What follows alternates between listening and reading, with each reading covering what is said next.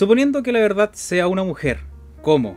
¿No estaba justificada la sospecha de que todos los filósofos, en medida en que han sido dogmáticos, han entendido poco de mujeres? ¿De que la estremecedora seriedad, la torpe insistencia con la que hasta ahora han solido acercarse a la verdad, eran medios inhábiles e ineptos para conquistar los favores precisamente de una hembra?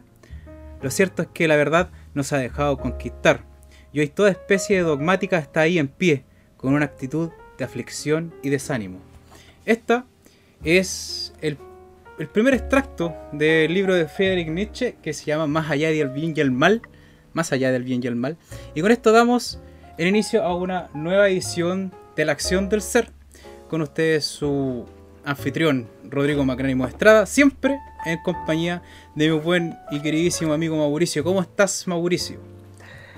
Hola, hola Rodrigo, ¿cómo estás? Aquí bien, disfrutando del calor santiaguino por fin, porque yo estaba chato ya de las bajas temperaturas. Eh, ya, bueno, recuperándonos de lo que fueron las fiestas patrias. sí, No sé cómo tú has pasado. La verdad es que, eh, la verdad es que lo, pasé más tranquilo de lo que, que en otros años por eh, la construcción de mi casa. Oye, déjame decir una aclaración para todas las personas que quizás que nos siguen, ya, eh, de que probablemente, quizás, en alguna que otra semana no hay acción del set, pero no se asusten, ya, porque eh, yo estoy en proceso de cambiarme de casa y creo que da para largo porque estoy construyendo mi casa además. Entonces tengo que estar ahí para ayudar y supervisar también. Eh, pero déjenme decirle que a finales de octubre más o menos eh, vamos, va a volver toda la normalidad, ya vamos a tener todo listo y vamos a poder echar a andar todo como, como lo hacíamos de antaño con Mauricio. Eso. A ver, ¿qué otra cosa tenemos aquí? Tenemos. Tenemos eh, algunos. algunos comentarios que nos dejaron en el capítulo. Mira, vamos a remontarnos de Emil Ciorán. ¿Ya? Me dijeron, gran presentación, Marcelo Estrada, mi padre dice. Interesante e inteligente. Felicitaciones, me siento gratamente sorprendido. Qué rico sorprenderlos gratamente. Yo estoy seguro que no es el único que se ha sorprendido gratamente con nosotros, ¿no, Mauricio? Sí, definitivamente. Yo me sorprendo gratamente de que ustedes se sorprendan gratamente. Claro. Oye, a todo esto, eh, hoy casi se me olvida, después el Francis me iba a retar. Eh, eh, síganos, o sea, síganos aquí en, YouTube, ¿ya? Eh, denos like, eh, compártalo, hágase parte de eh, esta audiencia que está creciendo de a poquito. Y también mandarle a, un saludo a todos los amigos del Coro Sur de habla hispana en general que nos escucha a través de Spotify. Casi se me olvidó saludarlos, chiquillos. ¿ah? Eh, muchas gracias por el apoyo. Oye, se ha notado harto, harto eh, que ha ido creciendo la audiencia, los plays en Spotify y para qué hablar de YouTube también. Eh, ya estamos, puede que no suene como un gran logro, pero estamos al borde de los 150 suscriptores que nosotros nunca pensamos que íbamos a llegar a eso. Incluso, imagínate, ahora con los 150 listos, los 200 no parecen tan lejanos. No, así que quizás podamos dar alguna sorpresa de aquí a fin de año. ¿ah? de todas maneras. Oye, eh, y también nos dejó un comentario la tía comentarista solitaria con cuenta 987. Nuevamente la tía comentarista. ¿Cómo está tía comentarista? Dice, a pesar de ya no saber qué preguntar, no los quiero perder chiquillos, me alegran siempre el día. Dice, acuérdense que me den una respuesta. ¡Ay! ¡Ay! ¡Ay! vamos a tener que seguir debiéndose a la tía, pero... Eh, muchas gracias a usted. O sea, usted, yo les dije, ya que nunca, nunca nos agradezcan por hacer este show, porque esto es como una catarsis que surge entre yo y el Mauricio. ¿Ya? Y bueno, decir también que grato tener ese feedback. De todas maneras, hay que saber que están pendientes de lo que les traemos y que ustedes se puedan beneficiar, así como también nosotros de, de las lecturas que les traemos y esperemos estar contribuyendo un poco a que se lea un poquito más que a, faltar. y a la cultura en general también, a la percepción de toda la cultura. Nosotros, eh, si bien somos eh, lectores acérrimos, también nos cerramos las puertas a que ustedes también a través de la lectura se vuelvan más, qué sé yo, más conocedores o, o seguidores de otras artes también en general. También siempre se dice que el amor por la arte es parte de una y después se va eh, de un lado a otro, claro. Entonces, Mauricio, yo sé que tú estuviste muy ocupado estas, estas dos semanas que pasaron. De hecho, creo que terminaste el libro que nos vaya a presentar ayer. Ayer, sí, terminé ayer. Y bueno, estaba tomando las notas mientras lo leía. Y ayer lo terminé y terminé también de reorganizar las notas. Así que estamos al otro lado. Ya, pues entonces, vamos en materia. Aquí, ¿qué nos trae don Mauricio Salas esta semana? Como, bueno, en realidad fue un poco coincidencia porque este libro lo iba a presentar un poquito antes, pero eh, ya que fueron recién las fiestas patrias, es ideal presentar un libro chileno de historia y se trata de El Rey del Salitre que derrotó a Balmaceda, escrito por Guillermo Parvex. Ah, vamos a eh, empezar con historia chilena. Con, historia chilena, sí. Bueno, eh, Guillermo Parvex es licenciado en comunicaciones y posgrado en comunicación estratégica. Eh, ha escrito bastantes libros de historia, entre ellos Un veterano de tres guerras, que también lo he leído, se lo recomiendo bastante. Uno sobre la guerra del Pacífico y quien mató a Manuel Rodríguez. Hay ah, también otro que eh, es muy interesante, que lo tengo en mi lista de lectura, que es 1978, el año que marchamos a la guerra, donde casi nos agarramos con los argentinos. Así que con los hermanos argentinos. Hoy, hoy, día, hoy día lo último que queremos es irnos en guerra con nuestros hermanos argentinos. ¿Te has dado cuenta que eh, socialmente en los últimos años eh, se ha ido desvaneciendo esa, esa mala sangre que había entre argentinos y chilenos y como que nos, nos hemos ido encontrando un poquito? Sí, yo creo que tiene harto que ver también con, con el internet, las comunicaciones y darnos cuenta que a pesar de todo no somos tan diferentes. No, no somos tan diferentes. Hay unas pequeñas diferencias en el acento, pero eso. Ah, ah eso. No, es nada. Y bueno, el, el, libro en cuanto a tal que les traigo, que es El Rey del Salitre que derrotó a Almacea, trata sobre eh, lo que fue el mandato del el presidente Balmaceda y lo cual como ustedes sabrán, desembocó en la guerra civil, que, de la cual fuimos testigos en nuestra historia. Un sangriento barrial que no dejó más que un lodazal, un lodazal sangriento y una costra en la tierra. Claro, y a mí, me a mí me sorprende bastante que este acontecimiento histórico en particular sea tan olvidado en comparación a, a lo que pasó unos unos años más tarde eh, con la dictadura, porque tú te vas a empezar a dar cuenta cuando yo te eh, analice un poco este libro que tiene harto que ver, eh, que la historia en realidad se repite, se repite, nunca se repite de forma exacta, pero siempre hay cosas que, que parecen espejos de lo, de lo anterior. Claro, son como los mismos acontecimientos, pero los actores y las circunstancias son las que difieren. Exactamente.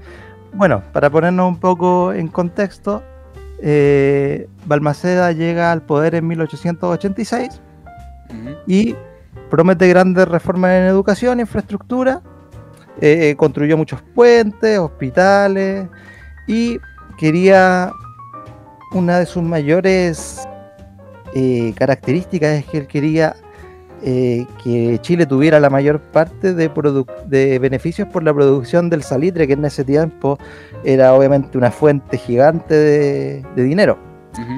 Y resulta que en este libro nos encontramos con la sorpresa que el, 68% de las ganancias del salitre eran controlados por empresarios extranjeros, mayormente ingleses. Entonces el Estado estaba obteniendo casi nada de lo que en realidad correspondía que obtuviera y nos estábamos perdiendo de grandes beneficios económicos que nos podrían haber ayudado para, obviamente, estos proyectos que, se tenían a buen recaudo de un poquito de la modernización del país. Eh, que recordemos que unos años antes recién había sido la guerra del Pacífico, entonces se necesitaba un poquito reconstruir y modernizar la nación. Claro, claro, claro. Ahí en esos tiempos creo que eh, todavía no, nos habíamos ni siquiera. Estamos cicatrizándonos de, esa guerra también, porque fue bien sangrienta. Sí, y fueron varios años, siete años, seis años por ahí. Así que ese era el contexto histórico en el cual Balmaceda llegó al poder, que fue bastante complicado. Y resulta que en 1887 eh, Balmaceda decreta propiedad nacional los certificados salitreros que se transaban en Londres. Porque como dije antes, la mayor parte de los propietarios eran ingleses. Entonces lo que hizo Balmaceda no fue obviamente quitarle los, los yacimientos de salitre que ya tenían los ingleses, sino que todos los, que los cimientos que estaban sin reclamar o sin descubrir pasaban inmediatamente a ser propiedad estatal. Ah, ya, entonces no, lo, claro, no lo, expropió. No lo expropió, a eso refiero, claro. Oye, pero, ¿Mm? te, puedo hacer una pregunta si es que te, si es que te diste la tarea de investigar, si no, no, es mucho problema. Pero con qué eh, con qué derechos se metieron los ingleses y se apropiaron de estas tierras? Mira, ahí ahí te viene otro punto, donde entra nuestro segundo, eh, porque esto es como, este libro es como un versus, Balmaceda contra el rey del salitre en el fondo. ¿Ya? Y el rey del salitre era un, em, era un empresario inglés que se llamaba John Thomas North. ¿Ya? Eh, que él, llegó a Chile en 1869, era un mecánico eh, experto en trenes, me parece. Y llegó a supervisar una construcción de locomotoras a Chile por parte de una empresa inglesa. Ya. Eh, este señor en 1871 viaja a Perú, estaba en Chile y viaja a Perú en 1871 cuando Iquique era peruano, para ponernos en contexto. Y ahí en el Perú él es donde aprende el potencial del salitre, aprende, digamos, el oficio de administrar una salitrera. Ahí es donde se mete en el negocio, en ese, en ese periodo. Y resulta que en 1873 el presidente del Perú, Manuel Pardo, estableció lo que se llamaba la ley de estanco del salitre en la provincia de Tarapacá, que en el fondo establecía la prohibición de vender a extranjeros los territorios salitreros fiscales. Y de esa forma el Estado peruano comenzó a controlar la compra y venta de producción salitrera y con margen de ganancia para las autoridades peruanas. Entonces lo que decía esta ley era que el Estado peruano decidía a quién, a quién le vendía y quién controlaba sus, eh, sus yacimientos salitreros en, en Tarapaca. Ah, ya, ahora entonces te estoy entendiendo cómo le están tocando las pelotas a los ingleses, ¿ya? Claro. Ya. Entonces resulta que eh, John Thomas North, este nuevo empresario salitrero que aspiraba a convertirse en un hombre muy rico porque él tenía esas fantasías de persona de querer convertirse no solamente en alguien rico, sino en alguien rico y que fuera prestigioso, que se codiara con, con las grandes potencias, con la, con la aristocracia. Él no quería ser un rico de estos ricos. Él quería ser, eh, él quería ser monarca. Exactamente, no quería ser de estos nuevos ricos, como le llamamos ahora. Eh, a los que tienen mucha plata, pero no tienen como esa, entre comillas, clase que se supone. Eh, y resulta que después de los acontecimientos bélicos de la Guerra del Pacífico, eh, ahí John Thomas North aprovecha eh, estos certificados salitreros que le habían dado a él por la ley de estanco del Perú. Ya. Como Perú perdió, esos eh, certificados de, explotación que tenían permiso del gobierno peruano se desvalorizaron, pasaron a costar casi nada, porque en ese momento no se sabía si es que Chile iba a respetar esa documentación, ¿no? Sí, pues, obvio, porque venían de la guerra, después de la guerra todos sabemos que viene el, suculento saqueo. Claro, entonces North junto con otros socios, mm, en términos simples, se la jugó y compró a precio de huevo eh, muchas de estas de estos yacimientos salitreros sin saber si realmente le iban a servir, porque podría haber, le podría haber salido la jugada por la culata y haberse quedado sin nada, pero resulta que el gobierno chileno respetó eso. Para Entonces, este hombre quedó con prácticamente, quizás no tanto la cantidad, no solamente la cantidad de yacimientos salitreros, sino que los mejores, los más estratégicos, pasaron a ser propiedad de él. Claro. Donde más se sacaba, donde más se extraía. Claro, además que estaba ahí en el punto norte, justo, justo en la frontera con muchos países también, es que, es que no podía ser mejor también. De todas maneras, eh, fue un negocio redondo. Y volviendo a Balmaceda, y nos adelantamos al año 1889, Balmaceda visita Tarapacá, o sea, el territorio de, de Nord. Eh, John Thomas Nord, bueno, después de los acontecimientos que te narré, volvió a Inglaterra. Creo que realizaba viajes periódicos para acá para ver cómo estaba su negocio. Y resulta que Balmaceda en 1889 visita Tarapacá y pronuncia un discurso en el que deja claro que va a detener el monopolio inglés del salitre y que pretende nacionalizar los ferrocarriles, construir vías férreas y, un montón de reformas. Lo que él pretendía era que el Estado tuviera mucha más eh, presencia en cuanto al, al, dominio del salitre, pero no lo quería 100% eh, estatal. De hecho, en este discurso, él deja un poquito bien claro las intenciones del, de la reforma que él quería. Te voy a incluso leer un, pequeño fragmento. Pero por favor, pero por favor. Me encantan las citas, las citas. Todo eso, búsquenlo en el libro. Balmaceda en, en su discurso en Tarapacá dijo, el monopolio industrial del salite no puede ser empresa del Estado, cuya misión fundamental es solo garantizar la propiedad y la libertad. Y después sí, espérame, déjame la página. Tampoco debe ser obra de particulares, ya sean estos nacionales o extranjeros, porque no aceptaremos jamás la tiranía económica de muchos ni de pocos. El Estado habrá de conservar siempre la propiedad del salitre suficiente para resguardar con su influencia la producción y su venta, y frustrar en toda eventualidad la dictadura industrial en Tarapacá. Eh, es oportuno marcar el rumbo y por lo mismo en los perfeccionamientos, perdón, es oportuno marcar el rumbo y por lo mismo señalo en los perfeccionamientos acerrios en los embarques fáciles y expeditos, la disminución de los fletes, eh,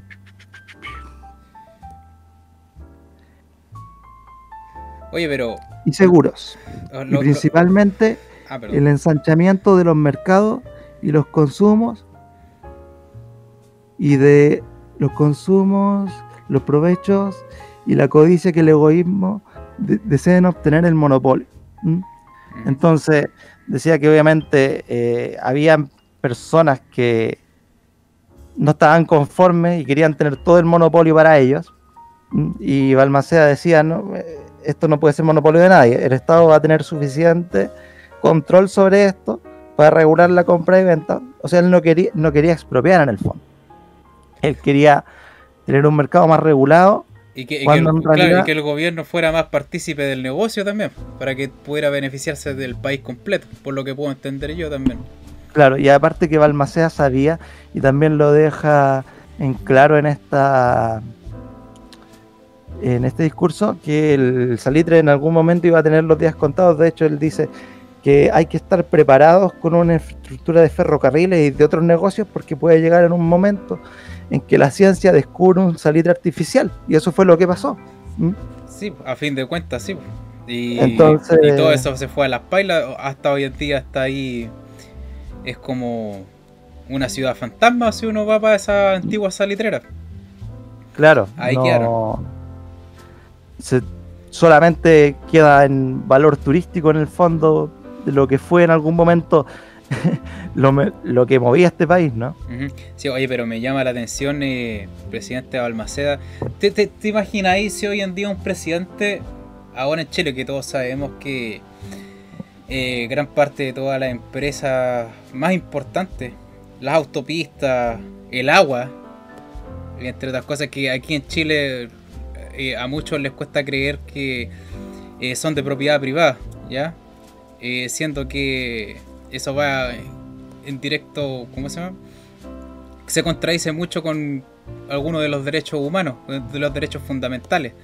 ¿no? Claro. Pero si un presidente dijera una cuestión así hoy en día, yo creo que terminaría igual que probablemente como terminó Palmaceda, ¿no? Como terminó, sí, exactamente. Y de hecho, ahora llegamos a esa parte. Eh, en, justo en 1889, eh, North estaba en Chile y está en Puerto Montt visitando uno de sus bancos que se había construido cuando escucha el discurso de Balmaceda, que se había dado días antes, porque antes tú no escuchabas los discursos el mismo día. Mm, habían pasado unos cuatro días antes de que se, eh, se dieran noticias de esto. Entonces ahí cuando North, eh, al ver la amenaza de su imperio, eh, se empieza a preocupar, ¿no? Y primero trata de buscarle la buena a Balmaceda, de hecho lo va a visitar y va con unos agentes de confianza, va con su embajador, creo que se llamaba John Dawson, que era el que siempre le cuidaba la espalda, y esa reunión es bastante, es bastante cómica porque el eh, North quería entrar ahí con su séquito, así como, como monarca prácticamente en la reunión, y Balmaceda le dijo que entrara solito, ¿no? Y dejó a los otros afuera. Eh, North va, le regala un caballo de pura sangre a Balmaceda, que no sé cuánta plata habrá costado. Eh, Balmaceda dice que lo, que lo va a donar. Sí, porque en ese tiempo un caballo tiene que, tiene que haber sido más o menos como, lo que, como una moto hoy en día. Claro. Y dependiendo del, estado y de, la pura sangre que haya tenido. y, no contento con eso, le regala un pedazo de la esmeralda que, habían recuperado, bañado en plata. Ay, hombre, ya. Revestido en plata. Que era un mascarón de prueba de la esmeralda. Tiene que haber estado hecho pebre, ¿no? sí. era como una joya gigante que le, y Balmaceda dice que lo va a donar al Museo Militar. Entonces, en el fondo, eh, Balmaceda tiene esta breve reunión con Nord y, con palabras muy educadas le dice que él ya sabe por qué vino, pero que eso no va a, a desviar el curso de las reformas que él quería pronunciar, ¿no? Él quería... Y ahí entonces cuando Nord empieza a mover sus hilos en tanto políticos como económicos para eh, que se inicie la guerra civil contra Balmaceda, ¿no? Y dijo, ya este no me lo pude comprar, entonces hay que sacarlo del poder, como sea. Mm, como, con muchos años después pasó también. Le pasó a otro presidente bien conocido acá en Chile. Sí, sí aunque yo, yo diría que eh, Balmaceda era mucho más centro que, Allende. Sí, no, mm. o de todas maneras, de todas maneras. Pero, pero sí, ahí, ahí es cuando yo te decía los paralelismos que tú empiezas a ver, ¿no? Eh, y, si tú piensas lo de, 1889 a 1973, tampoco es tanto tiempo. No, no, no, no, es nada, de hecho. Claro. Como que te engaña un poco el cambio de siglo, pero sacando las cuentas no, no, es, no es, tanto.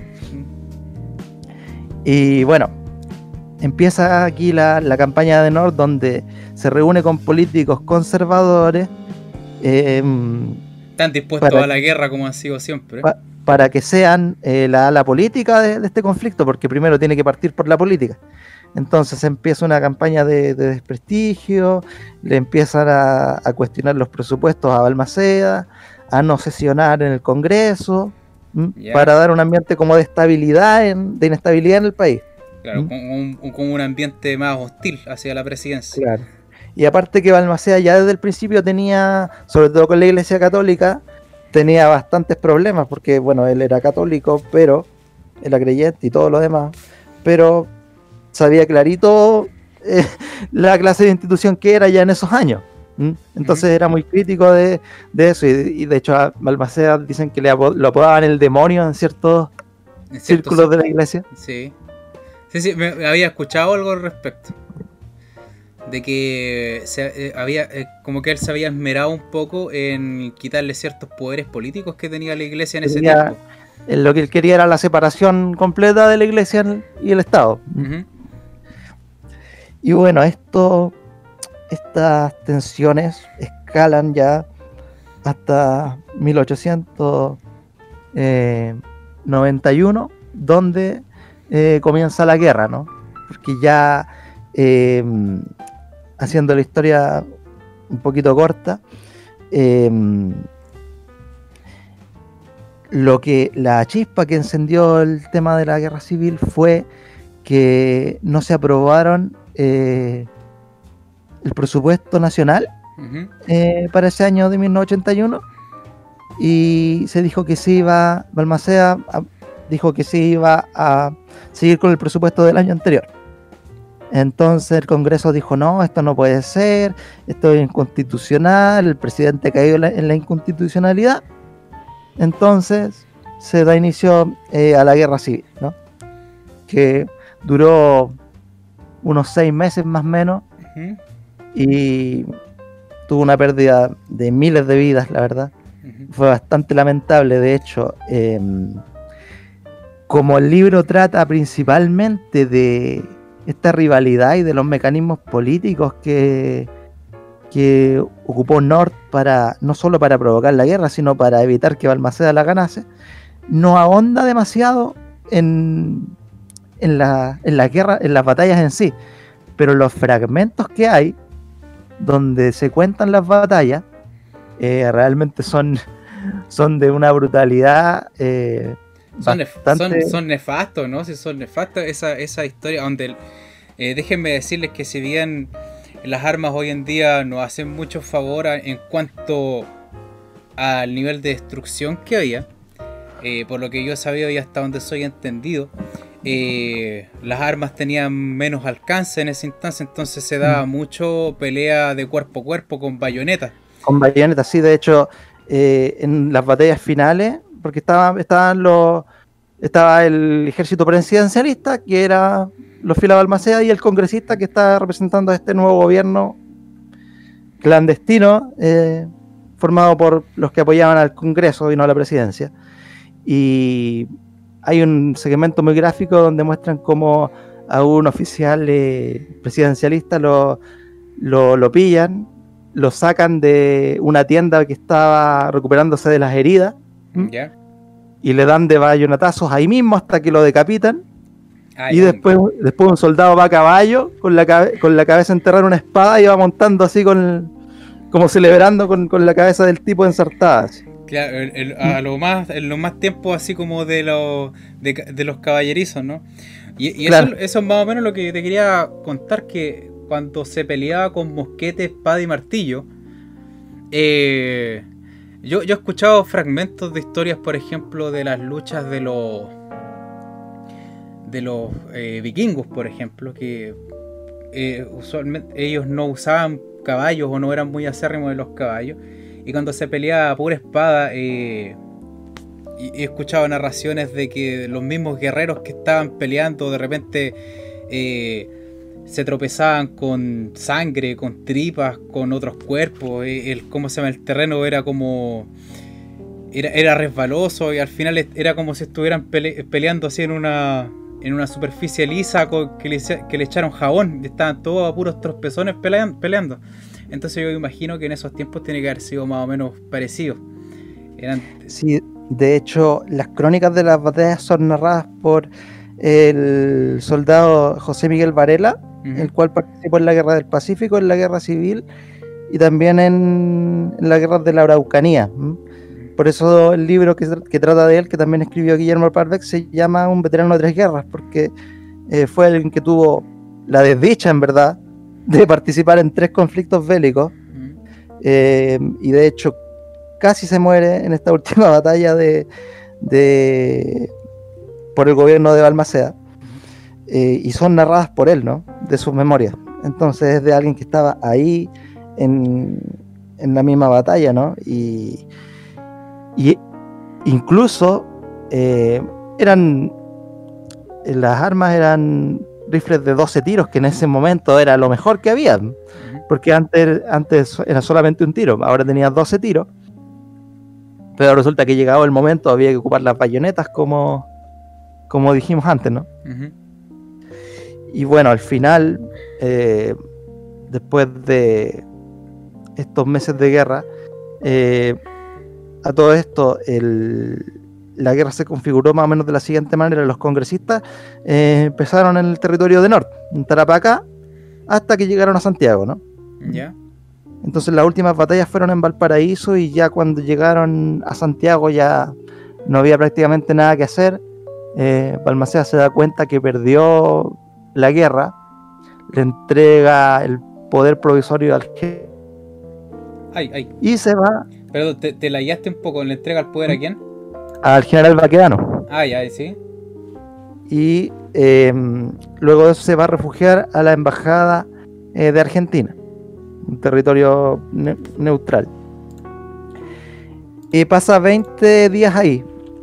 Durante esos 20 días, el ejército congresista masacra a un montón de partidarios de Balmaceda y a civiles, a todo el mundo, porque ellos también sufrieron muchas pérdidas y también hubo muchas ejecuciones eh, bastante brutales por parte del mismo gobierno de Balmaceda, no vamos a decir que no, murió mucha gente, entonces también está esta, esta como sed de venganza.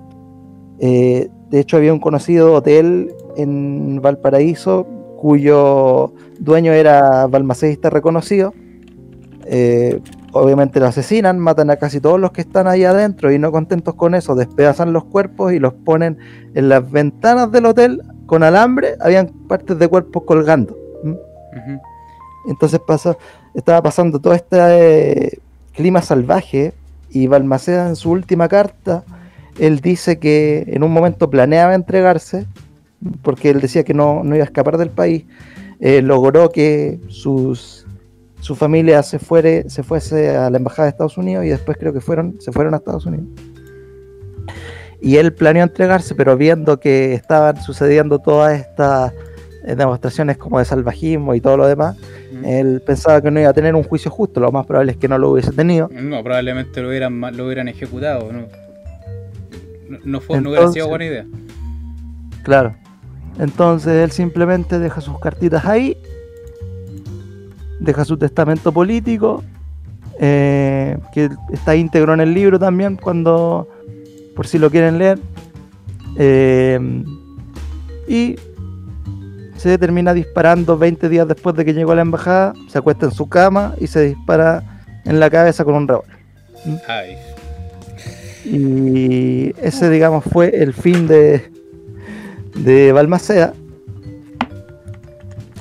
Y hay una declaración de John Thomas North cuando se da cuenta de que ganó la guerra. Y dice, se ha derramado mucha sangre, es hora de comenzar a derramar champaña. Míralo, míralo que es lindo. Pero es que, a ver, eh, hay una cuestión que a mí siempre me ha llamado la atención eh, de nuestros amigos ingleses que son tan buenos para. Son tan buenos para lograr el apoyo que finalmente libera toda esta sangre y todas estas guerras. Eh, lo hacen con tanta facilidad que yo, yo la verdad es que no, no paro de sorprenderme, fíjate. Yo me fue inevitable pensar de que si, si es que alguna vez han existido políticos, si alguna vez existieron políticos que han sido ya más, qué sé yo, filántropos, eh, la historia y algunos personajes, o más bien algunos personajes, siempre se han esforzado justamente en, en detenerlos o en hacerlos desaparecer. ¿Ya? Claro. Sí, Y- eso, esa, esa es, digamos, una de las cuestiones más complicadas de la política, porque tú podés decir, eh, oye, ¿por qué estos políticos no se la juegan más? ¿Por qué no hacen cambios más radicales? Y la verdad es que si tú ves la historia para atrás, cuesta mucho hacer cambios así de, de radicales que aunque, porque Balmaceda en realidad tenía el, el apoyo de gran parte de las personas, ¿no? No era un presidente que no fuese querido hasta que empezara un poquito esta campaña de desprestigio. Entonces, eso es lo que pasa también con los políticos que se atreven a ir un poco más lejos, ¿no? Claro, o sea, yendo por, eh, como se, por un camino así como más conocido, por ejemplo, Abraham Lincoln, él también le tocó su guerra civil, ¿no? Pero a diferencia de Balmaceda, eh, bueno, hay que decir que Abraham Lincoln tenía un corazón pero gigante. eh, él, él también tenía mucho apoyo eh, de, muchos, de, muchos frentes, porque digámoslo bien, la guerra civil en Estados Unidos no fue una guerra de dos frentes. Aunque se me olvidó preguntarte, eso es lo que te quería preguntar. Eh, en esta guerra civil que hubo, es una guerra civil de dos frentes, ¿cierto? claro. De uno lo que pasó fue, claro, lo que pasó fue que la mayor parte de la marina se pasó al lado congresista, ¿no? Al lado del fondo de los ingleses. ¿Ya? pero la mayor parte del ejército se mantuvo fiel a Balmaceda. Entonces era prácticamente la marina contra el ejército, por lo menos al principio. Después hubo más deserciones y todo lo demás. Em, pero lo que pasaba también es que eh, John Thomas North era muy amigo de los Rothschild, de los del banco, de los bancos de los Rothschild. Y Balmaceda tenía listo unos buques que le habrían podido ayudar a ganar una guerra que venían, los buques desde Francia y John Thomas North se dedicó a bloquear las platas del gobierno de Chile para que no pudiese obtener los barcos, ¿no? Entonces, Balmaceda pudo ganar la guerra, pero yo creo que lo tenía perdida el momento en el cual alguien con tantas influencias eh, estaba ahí moviendo los hilos, ¿no? Claro. aquí viene una parte un poquito tragicómica de, todo este asunto, que ya viene a, a los finales del libro, en las últimas páginas, que te la voy a leer por favor. Dice, ese 19 de septiembre de 1891, cuando terminaba la recepción de agradecimiento a los marinos y otros súbditos británicos que colaboraron con los congresistas, Balmaceda yacía bajo una lápida sin nombre en el Cementerio General de Santiago. Esto es cuando ya lo habían, eh, lo habían transportado en secreto porque no querían que la gente llegara y destrozar, destrozar el cuerpo, ¿no? Claro, lo exhumaran y lo exhibieran.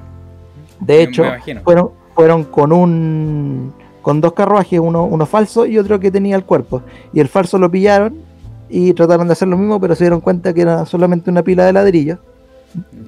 Entonces, en ese contexto dice, eh, a esa hora North dormía plácidamente en su lujosa habitación de su palacio de Avery Hills en Inglaterra. Sin embargo, el rey de Salitre, que derrotó a Balmaceda, no podría disfrutar por mucho tiempo de su victoria.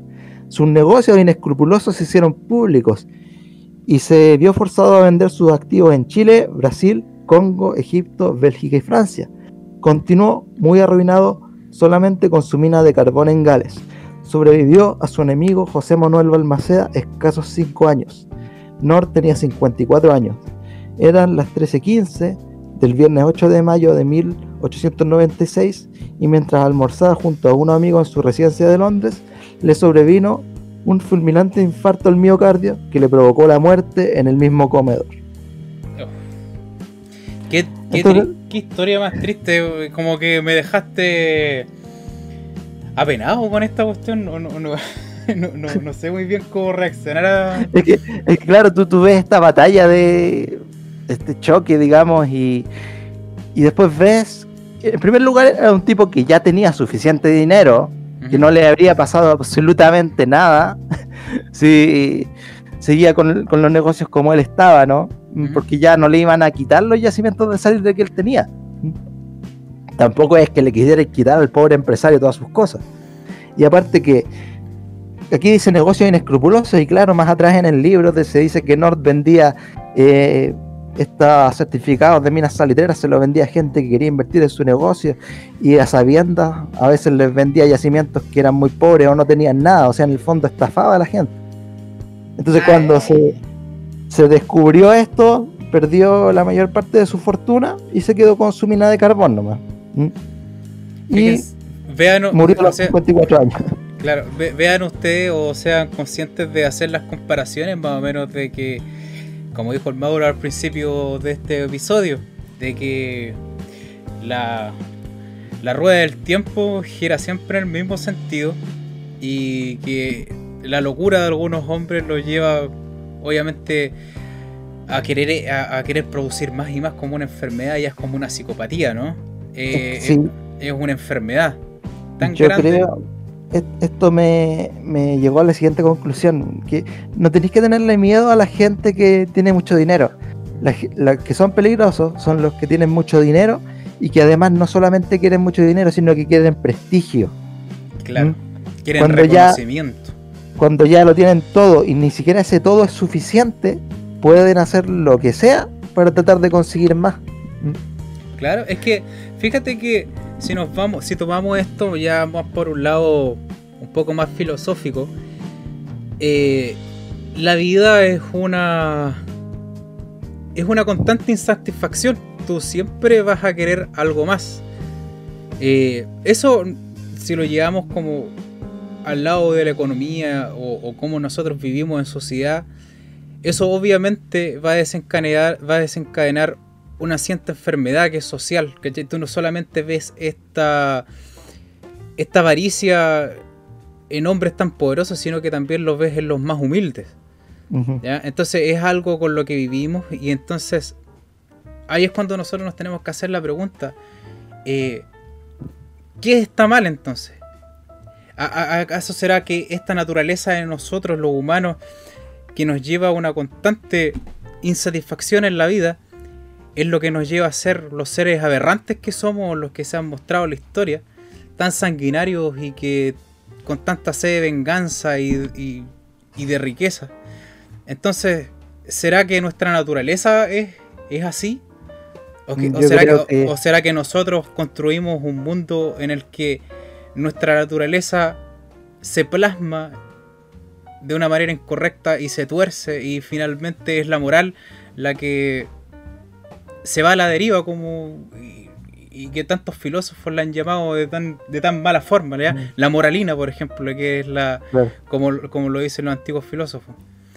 Sí, yo creo que esto es una consecuencia lamentable de la grandeza de nuestra propia mente, ¿no? Que somos capaces de crear tantas cosas maravillosas, pero esa misma mente se va también por los escollos de alguna forma y nunca, nunca nos sentimos satisfechos, ¿no?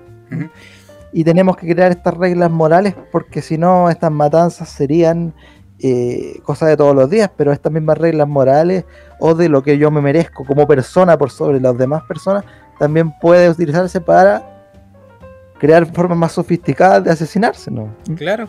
Y fíjate que hablando de esto de Balmaceda, de que estábamos hablando un poquito antes de que todas estas personas que vienen a darnos mensajes o pretenden cambiar el mundo y nosotros terminamos destruyendo a esas personas. Me acordé de un del discurso que hacía Bill Hicks cuando terminaba su, ¿cómo se llama su su show? Era, Bill Hicks era un comediante estadounidense. Y no sé si me, me permitís eh, leer esto a la gente de cómo Bill Hicks terminaba su, su, sus presentaciones humorísticas. Decía, el mundo es como un paseo en un parque de atracciones.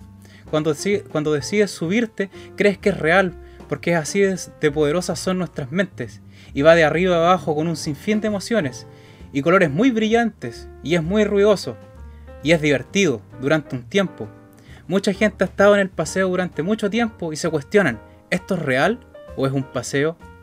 Mucha gente ha recordado y nos dicen, oye, no te preocupes, no tengas miedo, porque esto es solo un paseo. Y nosotros matamos a esa gente, Háganlo callar. Tenemos mucho invertido en este paseo. Que se calle. Mira mis cejas de preocupación, mi cuenta bancaria, mi familia. Esto debe ser real. Pero solo un paseo. Dejamos que maten a la gente buena que trata de decírnoslo y, y a los espíritus libres. Pero no importa, porque es solo un paseo y podemos cambiar cuando nosotros queramos y lo podemos cambiar cuando nosotros queramos. Es solo una elección, sin esfuerzo, sin trabajo, sin ahorros. Solo una elección, ahora, entre el miedo y el amor. Eso lo. Qué bonito.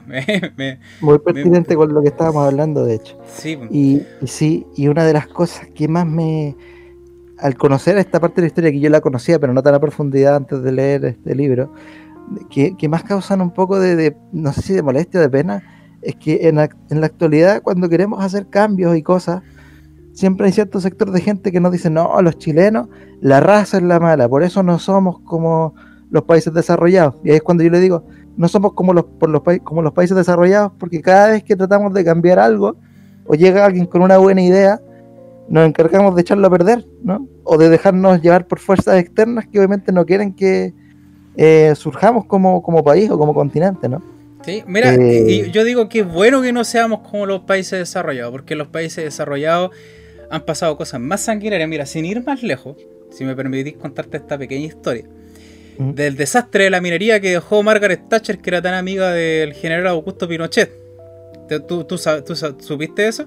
Que después de que... O sea, de, la amistad de ellos, sí.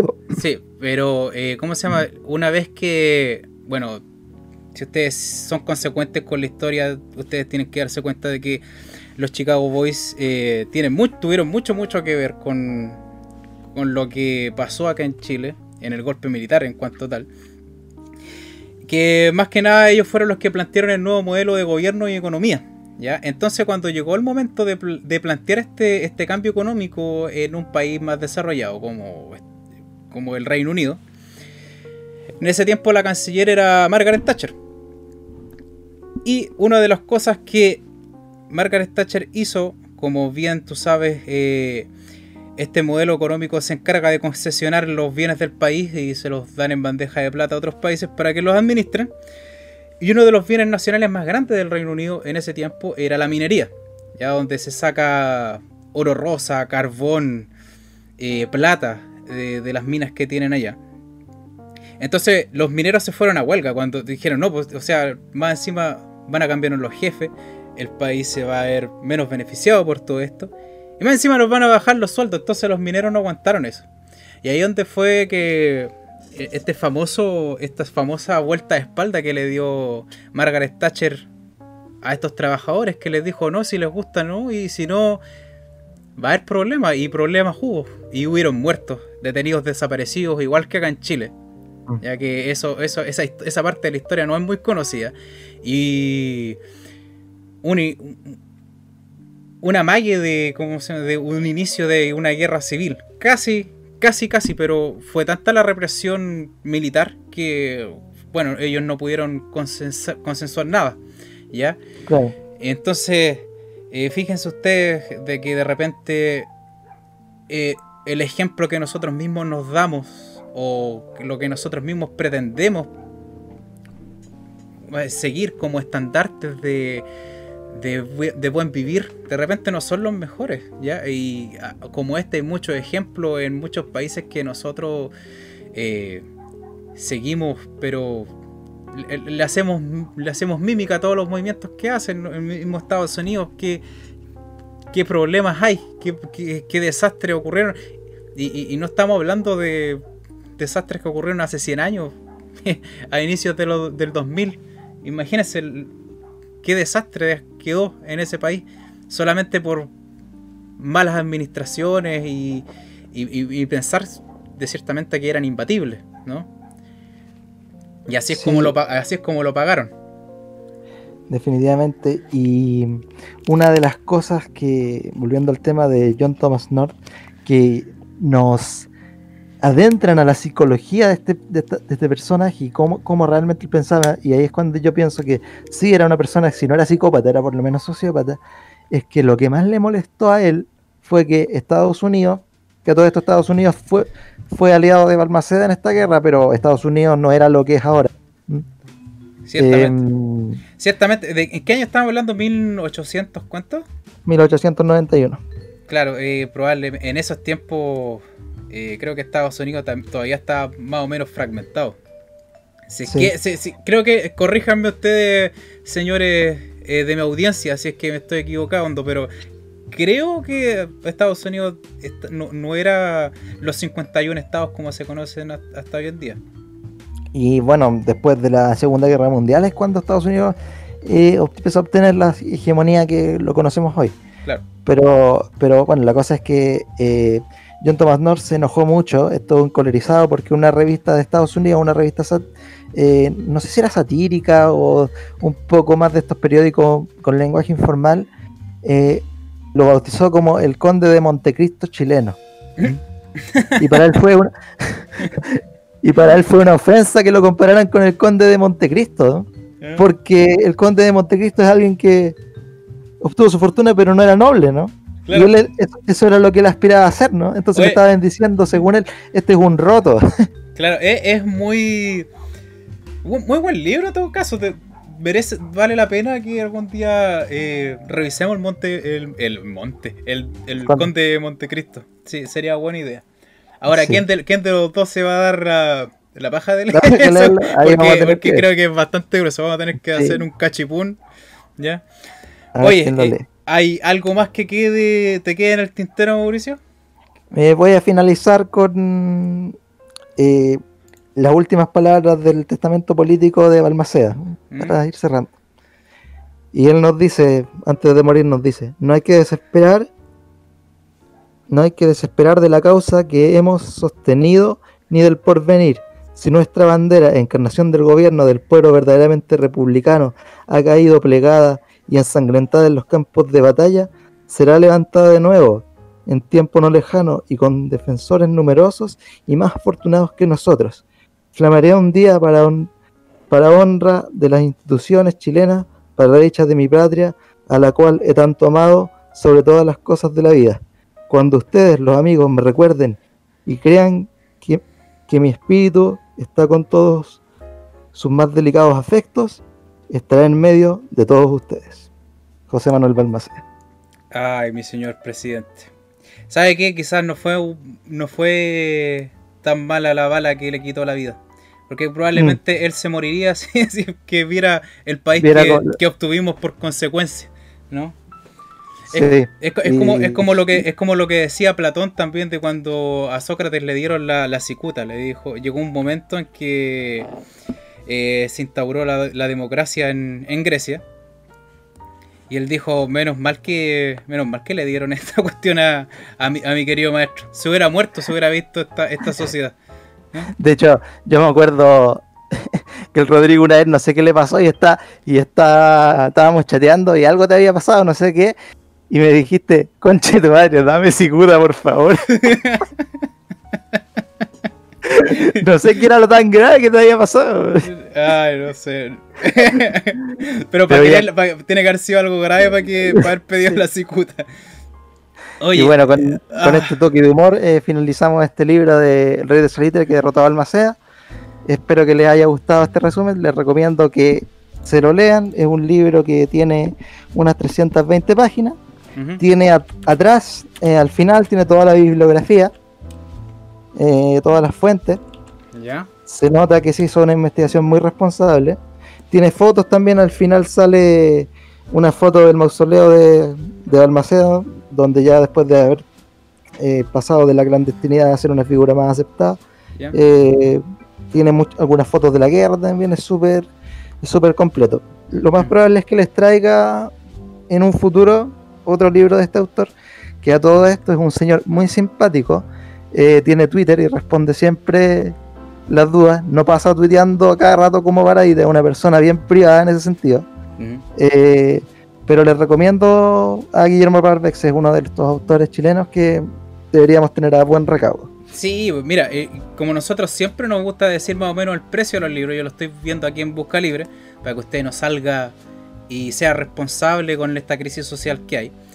Eh, el rey del salitre que derrotó a Albaceda, aquí está, a 12.750 pesos, ¿ya? El costo del envío para Santiago, a ver, déjame verlo. Aquí está. ¿A dónde está Santiago? Aquí está. Región metropolitana. Sale eh, 1990 y si lo quieren envío express le llegan un día, 2690. Fíjate que está bien barato ¿ah? para que, para que lo vayan a ver y lo lean, porque la idea de nosotros es que siempre fomentar la lectura. Oye Mauricio, ¿sabes qué? Esta semana vamos a volver con las noticias porque hay harta gente que nos ha estado diciendo, oye, ¿qué pasa con la con las con la sección de contingencia, la acción del ser que no nos hemos dado el tiempo, la verdad? Es que las últimas dos veces no, nos inspiramos y nos salimos de pauta con los libros. Sobre todo la última vez que íbamos a hablar de, de la noticia y terminamos explicando la frase de Nietzsche de Dios a muerte. Oye, eh, me llegaron muy buenos comentarios de todo e, a todo esto de eso. Me dijeron, me dijeron, oye, que, que, se, ha vuelto tan ilustre la acción del ser, ¿ya? enseñándonos filosofía. Qué rico que eh, ustedes reciban también esos mensajes. Eh, me llama la atención que haya tan buenos entendedores entre nuestra pequeña audiencia. ¿ya? Felicitaciones a todos ustedes que eh, se dan el tiempo de escuchar a este par de hueones que, les gusta leer. ¿ya? entonces, si usted está en Spotify, eh, va a tener que escucharnos nosotros leer. Si está en YouTube, va a poder ver aquí lo que yo les voy a presentar. ¡Ay! Me equivoqué de escena. Ahí está. Ay, bueno, voy a tener que recortarla después. Entonces dice. ¿Dónde está? Mega Noticias. Eh, canal de difusión chilena. Dice Comisión, de Constitución discute segundo proyecto de retiro del 10%. ¿Ya? Para las personas que no sean de Chile, porque yo hasta donde sé son hartas, eh, a nosotros se nos permitió, a todo, a todo persona ciudadana chilena, o también de los que alcanzaron a trabajar extranjeros que tienen fondos de pensiones, se nos permitió retirar el 10% de, de nuestros ahorros para previsionales para cuando nosotros seamos más viejos. Ya, y ahora se está gestionando, o sea, más bien se quiere gestionar, creo que se va mañana miércoles se va a votación para un nuevo retiro del 10%. Ya, entonces dice, este miércoles comienza a discutirse en la Comisión de Constitución de la Cámara de Diputados, diputadas y diputados, de los diputados, ¿ya? en el segundo proyecto que permitirá retirar el 10% de la FP, iniciativa que busca paliar la crisis económica derivada del coronavirus. ¿En qué consiste ese proyecto? Vamos a cerrar aquí el Piñera porque. Ah, ya. Hay un video. Me, medio náusea, Sí, medio náusea. sí, como que me dieron ganas de ir al baño, no sé por qué. Dice, ¿en qué consiste el proyecto? Se trata de un proyecto de reforma constitucional que contiene una disposición transitoria que permitiría retirar hasta el 10% de los fondos previsionales, igual que el anterior. Así quienes pueden solicitar el retiro. Bueno, esto es más ya de todo de común o sea, de común sabiduría de aquí. O sea, todos saben esta cuestión, ya que quién puede retirar del monto máximo de la 150 UF. Ya, la cuestión es que creo. Yo no tengo. ¿tú, tienes confianza en que este proyecto pueda salir, Mauricio? Mm, mira, ahí yo tengo sentimientos encontrados porque. Eh, en primer lugar, el primer retiro del 10% me parecía una medida que, bueno, no tendría que haber eh, sido necesaria en primer lugar porque tendría que ser el Estado el que se hiciera cargo de ayudar a los ciudadanos en este, en este tiempo. Pero eh, muchos de los cuales sacamos nuestro dinero, lo sacamos todo porque eh, si bien se llama el, proyecto de 10%, si tú tenías, eh, llevabas cotizando unos cuantos años, podías sacar hasta el tope de un millón, ¿no? Sí. Entonces ya va, Claro, para que, para que la gente que no es de Chile eh, más o menos se haga una idea, el mínimo que podíamos retirar era como casi dos mil dólares más o menos. ¿Ya? Claro. Y bueno, la cosa es que todas esas personas que ya retiraron todo lo que tenían ya no van a poder eh, acogerse de nuevo un 10%. Sí. Eh, eso, y otra cosa es que yo creo que de nuevo echar mano a los fondos es decirle al Estado que no se haga cargo de las cosas. Pero yo también igual entiendo que el Estado no va a hacer nada. Obvio, Entonces también, si es necesario y si la gente necesita sacar más de su ahorro, eh, sería prudente que se saque. Me causa tristeza, sí, que se tengan que recurrir a, esta, este tipo de medidas cuando hay tanta tanto dinero por ahí en, en las arcas fiscales y quien diga que no lo hay es mentira. mentira. ya sabemos eh, que sí existe y de qué manera se pueden recortar y em, es porque no ha habido voluntad política de realmente de que haya un sistema asistencialista un poco en tiempos de crisis, ni siquiera estamos hablando de que ya volvamos todos al sistema de reparto y la cuestión. Estamos hablando de una cuestión eh, para emergencia, para, una situación en particular. Y es, una cuestión, es una cuestión humanitaria, ¿sí? E, eso es el problema. ¿ya? Y a mí de repente eh, me causa un poco de tirria el nivel de sinvergüenzura de que en este país no hayan sido capaces de acogerse a cosas que hicieron muchos otros países. Por ejemplo, oye, ¿sabes qué? Eh, la gente, hay mucha gente que está quedando sin trabajo hay mucha gente que está eh, cesante desde antes de todo esto, porque nosotros más encima tuvimos un estallido social donde el país quedó paralizado. ¿ya? Entonces, yo me doy cuenta, por ejemplo, que en Italia y en muchos otros países, ¿ya? En, Centroamérica, los, los, presidentes se distaron de que por lo menos a la gente no le cobrara la luz y el agua. Claro. ¿Ya? ¿Ya? Por lo menos, por lo, por lo menos, o sea, seamos capaces de recatarnos en, cuanto a esos, a esos, a esos pequeños Mira, son pequeños gestos. ¿ya? Eh, nosotros, nosotros, no, estamos, no, nos estamos, no estamos pidiendo que nos regalen nada. Ya, si quieren, después, después, si quieren. Resulta que acá. Eh, perdón, y resulta que acá, eh, si hacemos un símil con lo que se trató de hacer aquí, muchos políticos decían, no, mira, vamos a darle facilidades de pago. Así como si se tratara como de una empresa. no decir como, como de una promoción, ¿no? Entonces yo, a mí me, causa, no sé, me causa hastío y, es por eso que yo más o menos fue un poco reacio, déjenme decirle, a hablar un poco de actualidad de este país, porque a mí me gusta terminar la acción del ser contento. Ya me gusta terminar feliz de, grabar esto. Y, siempre cuando terminamos hablando de estas cosas, termino así como un tanto enojado. Eh, y, no me gusta, no me gusta porque me doy cuenta de que hay cosas que los políticos podían atenerse, por ejemplo, el 2% constitucional. ¿Ya? podía usarse para algo, podía usarse. o sea, tú lo dijiste, hay en las arcas fiscales hay harta plata. Hay harta plata. Y, si ellos no usaron, por ejemplo, el 2% constitucional, como lo dije yo en esta instancia de crisis nacional, y Michelle Bachelet lo usó cuando el Transantiago empezó a hacer agua, entonces que alguien me explique cómo funciona esa cuestión entonces. ¿Eh? Sí, eh, y la verdad es que lo, que causa más molestia de todo esto es que em, son cosas que tú pensarías que en una pandemia son sentido común, ¿no? Que por último, esta vez, eh, esta vez eh, los señores políticos se podrían poner de acuerdo un poquito mejor y dejar de lado sus convicciones ideológicas, porque ya yo entiendo que a los de derecha no les guste el asistencialismo y toda la cuestión, y que eh, los sistemas de reparto están quebrados y puras cuestiones así según ellos. Pero estamos hablando de la pandemia más grande en los últimos 150 años, ¿no?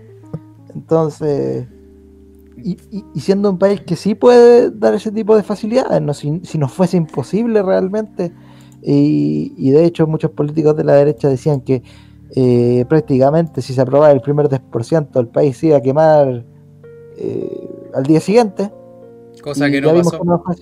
De hecho, la, economía se, reactivó por eso, porque mucha gente pudo pagar sus deudas y creo que hubo incluso una, disminución entre en los en las personas que estaban en, en DICOM porque pudieron acceder a pagar ciertas deudas que antes no habían podido subsanar, ¿no? Claro. Pero esta cuestión es como Dime, dime si tú, si es que no hablar, o sea, si es que hablar de esto, de hablar de contingencia, no es para puro enojarse, Mauro. Es para puro enojarse. Nosotros, nosotros deberíamos hacer nuestro show, presentar nuestro libro y detener el programa de grabación y volver a leer, ¿ya? Eh, ahora ustedes se dan cuenta, yo sé, mira, a mí me llegaron muchos... Eh, ¿Te acordáis de ese capítulo donde nosotros nos preguntaban por qué tú votás y yo no? ¿Ya? Eh, muchos comentarios también me llegaron de que... de odio, ¿no? De que no era patriota, de que no podía ser considerado un ciudadano, me dijeron incluso. Fíjate tú. Pero díganme ustedes, pues, díganme ustedes, vean esta realidad, sean sinceros, ¿ya? Dejen de un lado todas esas ideologías que les cargan tanto su conciencia y díganme si es que dan ganas de ser partícipe de unas elecciones que a fin de cuentas son una jugarreta que probablemente van a ver nuestros hijos, ¿ya? porque esta cuestión del cambio de constitución que se nos viene ahora, lo, el gran legado que va a dejar de esto va a empezar a florecer en 10 años más, yo creo. Ah. ¿Ya? Porque da para largo, da para largo. Es, una cuestión muy transitoria, con muchas etapas y muchas más elecciones también. Lo que yo les diría a esa gente que en realidad está demasiado pegada al voto, y quizás algunos lo sepan, quizás no, que hay otras formas también las que pueden ayudar hay ciertas organizaciones en las que te podéis meter, podías hacer trabajo de caridad, podías hacer un montón de cosas, donar a ciertas instituciones, pero lo importante, más allá de votar o no votar, es que uno sea consciente, obviamente, de, lo que de lo que pasa, para no, para no ser, eh, por ejemplo, para no volverte un, fan de estos de Sebastián Izquierdo, por ejemplo. O de lo eh, contrario, claro. Porque eh, hablando del lado del rechazo particularmente, se habla mucho de patriotismo y este tipo de cosas. Y tú ahí, a ninguno de ellos tú los escuchas nombrar al presidente que nombramos nosotros en este libro, ¿no? Mm.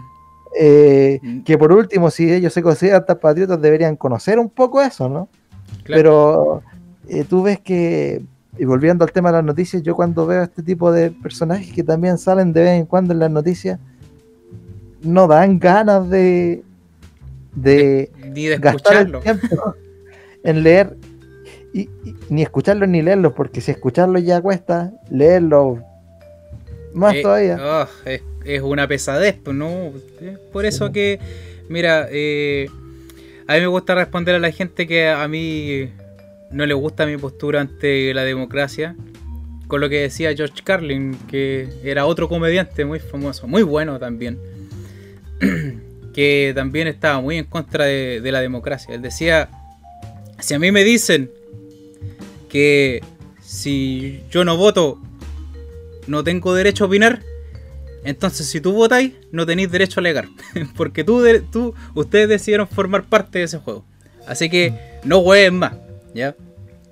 Oye, eh, ya vamos a ir, vamos en el franco derecho ya a terminar este capítulo de la acción del ser.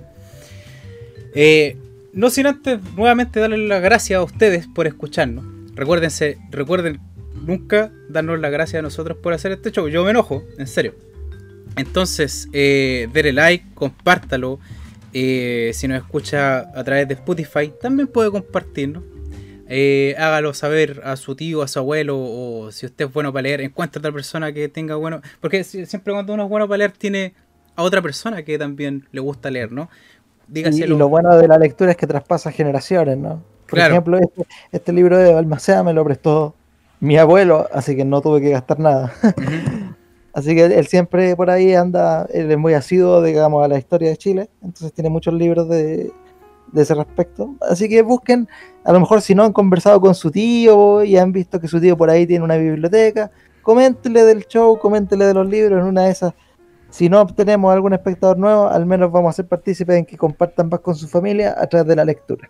Claro, y además que los libros son mejores que la gente, ¿ya? Dense cuenta de eso. Oye, a ver qué más decirle. Oye, la próxima semana, ¿qué se viene? Eh, fíjate, Mauricio, que yo voy a presentar la próxima semana los tres libros de Juego de Tronos, ¿ya?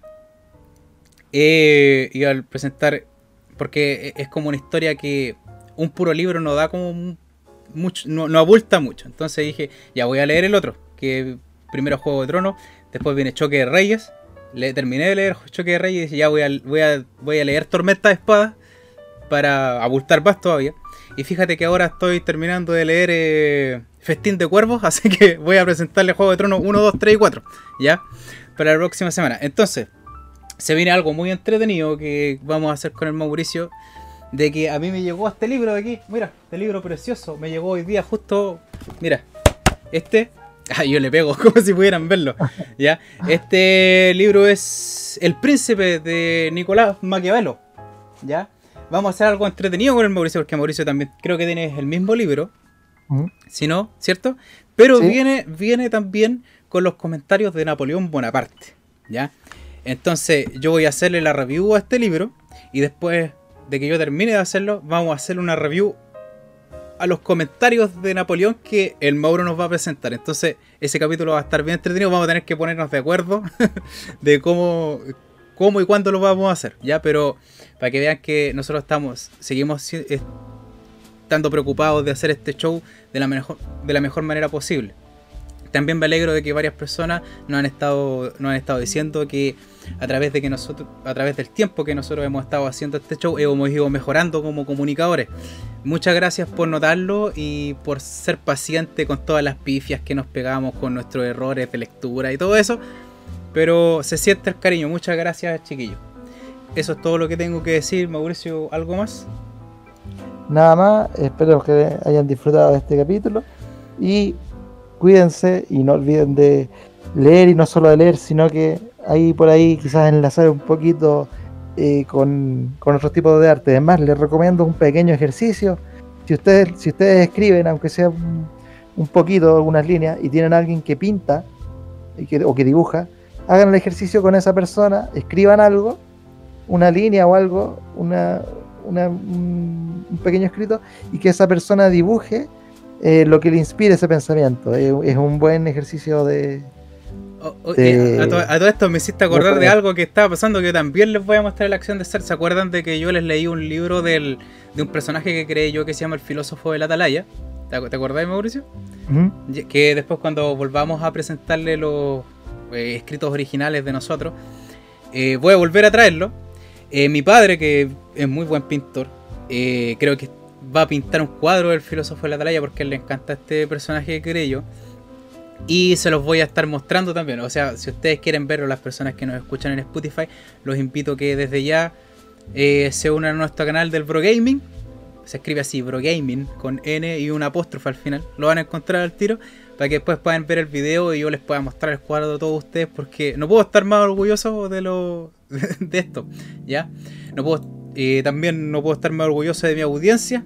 Muy buena audiencia que se dista a entender se dista a entender tanto como a leer. Así que yo me despido eh, y les dejo nada más que buenos deseos para su vida y un buen libro en las manos. ¿Ya? Mauricio. Nos estaremos viendo entonces en el próximo episodio. Cuídense y no olviden seguir leyendo. No, nunca, nunca detenerse, nunca. Ya, nos vemos chiquillos.